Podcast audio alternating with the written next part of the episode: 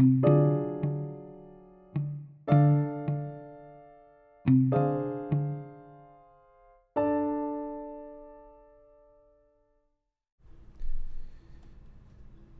a leer a continuación algunas reflexiones éticas de Aristóteles. Se trata de ciertos pasajes elegidos de la obra del maestro, en esta ocasión sobre la felicidad. ¿Qué es la felicidad? Puesto que todo conocimiento y toda elección se inclinan a algún bien, ¿qué es aquello de lo que afirmamos que a ello tiende la política?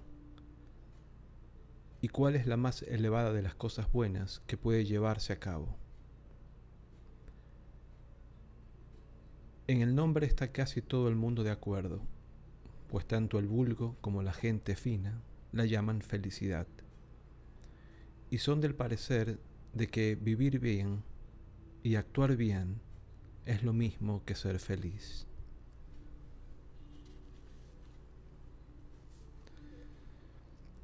Respecto a la felicidad, sin embargo, discuten y no lo interpretan igual el vulgo y los sabios, pues unos creen que está en las cosas visibles y manifiestas, como el placer o la riqueza o los honores, otros que en otra cosa y muchas veces la misma persona que en cosas distintas, pues cuando está enfermo cree que está en la salud y cuando es pobre que en la riqueza. Al darse cuenta de su ignorancia, admiran a los que dicen algo importante y por encima de su alcance. Parece que el vulgo y la gente más ordinaria suponen a partir de su género de vida, no sin razón, que la felicidad es el placer y por eso aman la vida de disfrutes. Los hombres vulgares se muestran como siervos al preferir una vida de bestias, pero tienen su justificación en que a muchos de los que están en puestos elevados les ocurre lo que a Sarangnápalo. Los de buen gusto y de talante activo creen que consiste en los honores, pues más o menos ese es el fin de la vida política pero es evidente que esa opinión es más superficial que los que investigamos, pues parece que reside más en lo que conceden los honores que en el honrado. Y adivinamos que el bien es algo propio y difícil de arrebatar. Por otro lado, parece que persiguen los honores para convencerse a sí mismo de que son valiosos pues buscan recibir honras de la gente sensata y entre sus conocidos, y por causa de su virtud. Luego está claro que en opinión de estos lo mejor es la virtud. Quizá podría uno suponer también que este es el fin de la vida política, pero también esto se nos muestra insuficiente, pues parece que es posible que quien posee la virtud esté adormecido o inactivo toda su vida, y que además le sucedan desgracias y pase por los mayores infortunios. Y nadie consideraría feliz al que vive de esta manera. La vida del hombre de negocios, por otro lado, es violenta, y está claro que la riqueza no es el bien que investigamos, pues es útil en función de otra cosa. Por eso habría que suponer que se trata más bien de los fines recién mencionados, pues esos son preferidos por sí mismos. Pero tampoco parece que esos lo sean, aunque en ellos se hayan fundado muchos razonamientos.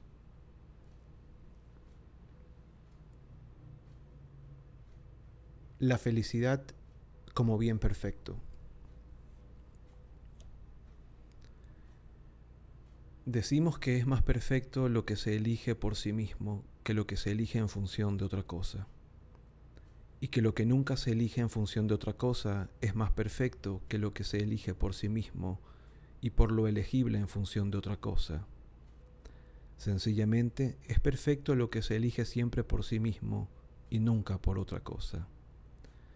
Y la felicidad parece pertenecer muy especialmente a esa clase, pues siempre la elegimos por ella y nunca por otra cosa, mientras que los honores y el placer y el entendimiento y cualquier virtud los elegimos efectivamente por ellos, pero los elegimos también con vistas a la felicidad, porque suponemos que por medio de ellos seríamos felices. Sin embargo, la felicidad no la elige nadie con vistas a esas cosas, ni en general ni por ninguna otra cosa. Parece que se llega al mismo resultado gracias a la autosuficiencia, ya que parece que el bien perfecto es autosuficiente.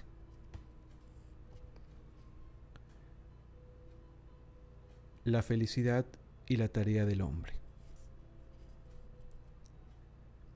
Quizá es evidente que estamos de acuerdo en afirmar que la felicidad es lo mejor, pero es deseable decir aún más claramente en qué consiste.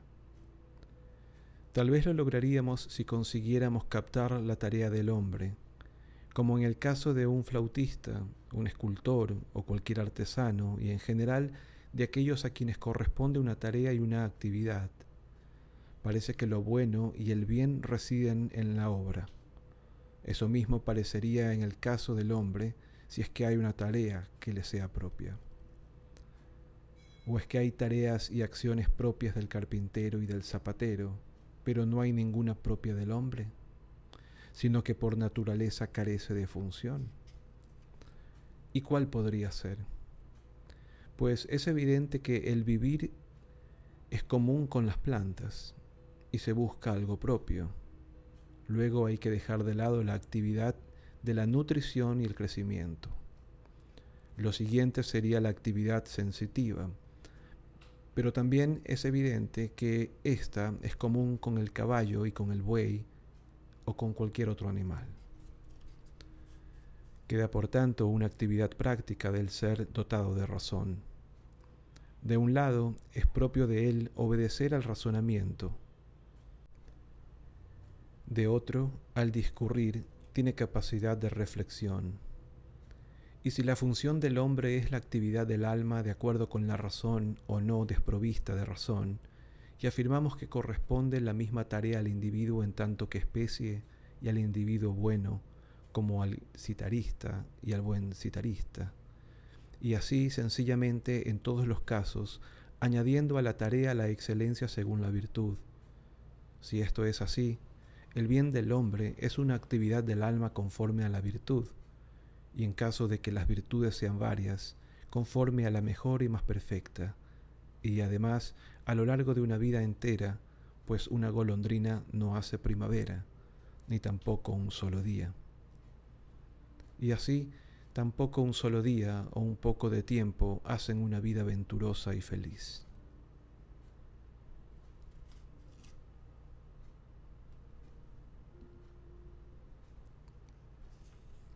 Felicidad, acción, placer.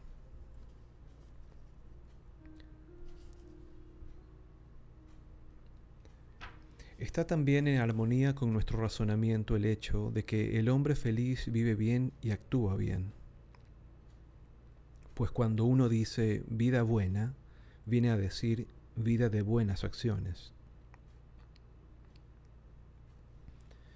Y es evidente también que en lo que hemos dicho se encuentra todo lo que buscamos en relación con la felicidad. A unos les parece que es la virtud, a otros la prudencia, y a otros que cierta clase de sabiduría, y a otros que es eso o algo de eso, junto con el placer o no sin placer. Otros añaden también la prosperidad externa. Nuestro discurso concuerda con el de los que dicen que la virtud o cierta virtud, pues, es propio de ella la actividad conforme a la virtud, pero difiere, y no poco, poner el bien máximo en la posesión o en el uso, en el temperamento o en la actividad, pues cabe que como le ocurre al que está dormido o completamente inactivo en algún otro sentido, pero eso no es posible en la actividad. Pues por fuerza actuará y actuará bien, igual que en las Olimpiadas que no reciben la corona los más bellos y los más fuertes, sino los que compiten, pues de estos algunos vencen, así también los que actúan correctamente llegan a alcanzar las cosas bellas y buenas de la vida. Y la vida de estos es placentera por sí misma. Sentir placer pertenece a lo anímico, y para cada uno es placentero aquello de lo que se dice amante, como el caballo para el amante de los caballos y el espectáculo para el amante del espectáculo, y del mismo modo lo justo para el amante de la justicia y en general lo conforme a la virtud para el amante de la virtud. Para el vulgo lo placentero suscita contradicción porque no es tal por naturaleza, mientras que para los amantes de la belleza son placenteras cosas placenteras por naturaleza, así son las acciones conformes a la virtud, de modo que son placenteras tanto para ellos como en sí mismas. Y en efecto, la vida de estos no requiere además del placer como algo añadido, sino que tiene el placer en sí misma. Y si es así, las acciones conformes a la virtud serían placenteras por sí mismas. Por lo tanto, lo mejor y lo más bello y lo más placentero es la felicidad, y estas cosas no van separadas, como en el epigrama de Delos, que dice, lo más justo es lo más bello, lo más útil tener salud, pero lo más placentero es alcanzar lo que uno ama.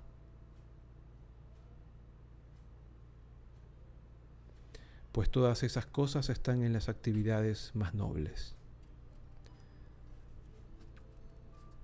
¿Quiénes pueden ser felices? Hemos establecido que el fin de la política es el mejor y que ésta pone el mayor cuidado en hacer buenos a los ciudadanos y de determinada calidad y practicantes de acciones bellas Entonces, naturalmente, no llamamos feliz ni al buey ni al caballo, ni a ningún otro animal, pues ninguno de ellos es capaz de participar de esta actividad. Y por esa razón, tampoco un niño es feliz, pues a causa de su edad aún no es capaz de llevar a cabo esa clase de acciones.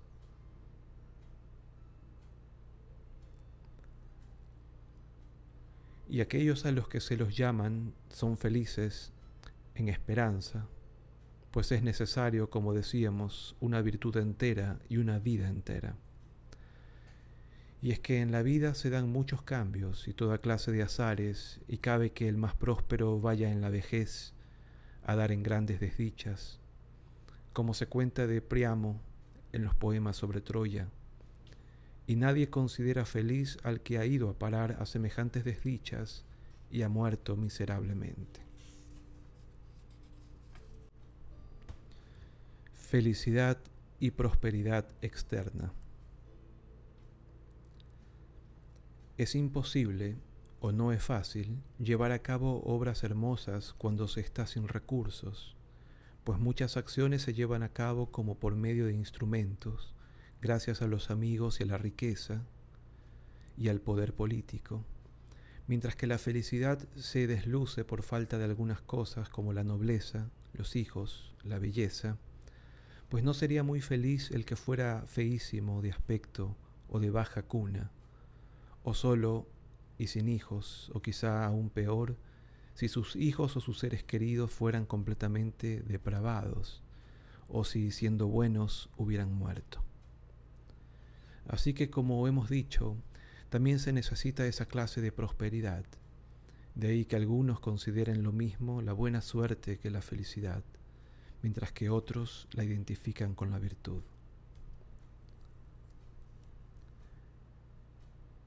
¿Puede aprenderse la felicidad?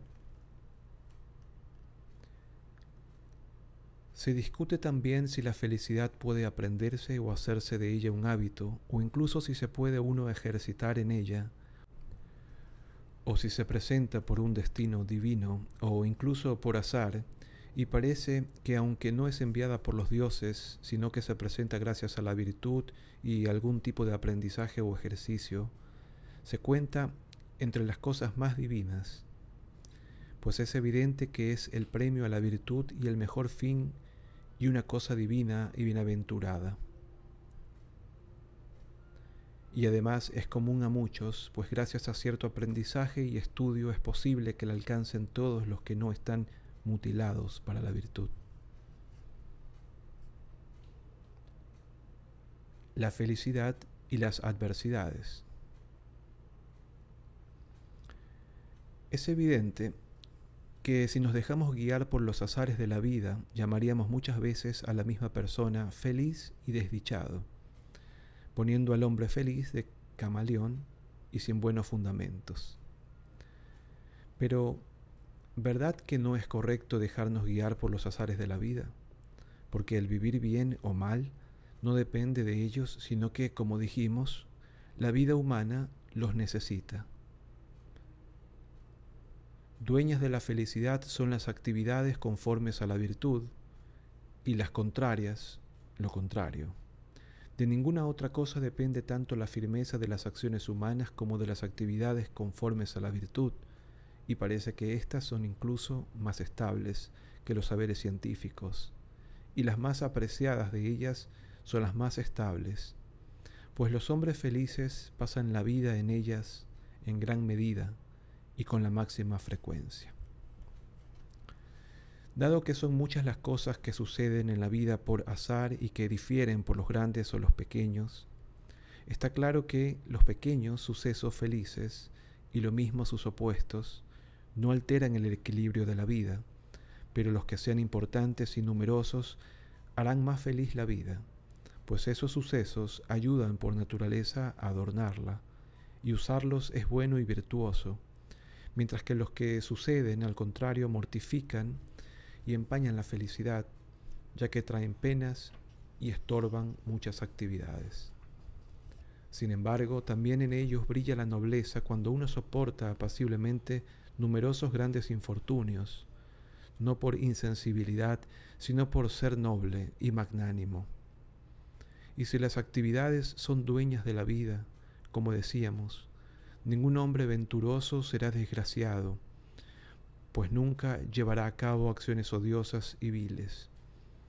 Creemos que el hombre verdaderamente bueno y prudente sobrelleva dignamente las adversidades y obra siempre lo mejor según las circunstancias, igual que el buen general emplea el ejército que tiene con la máxima eficacia, y que el zapatero con las pieles que le dan hace un calzado bellísimo.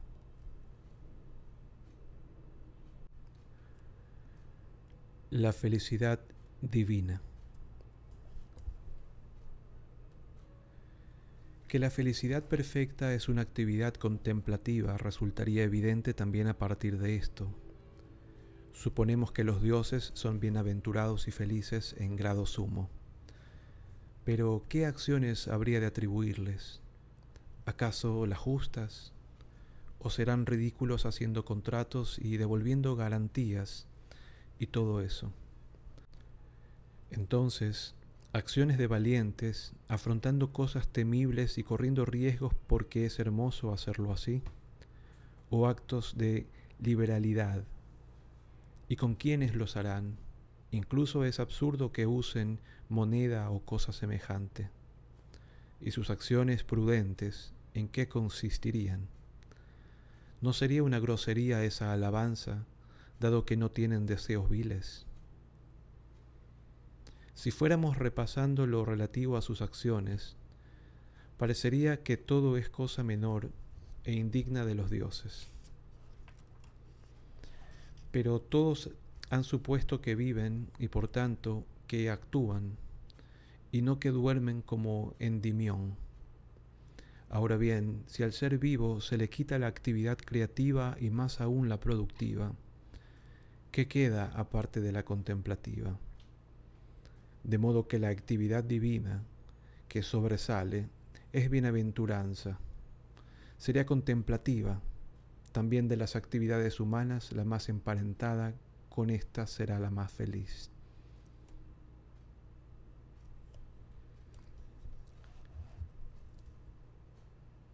No hace falta ser rico para ser feliz.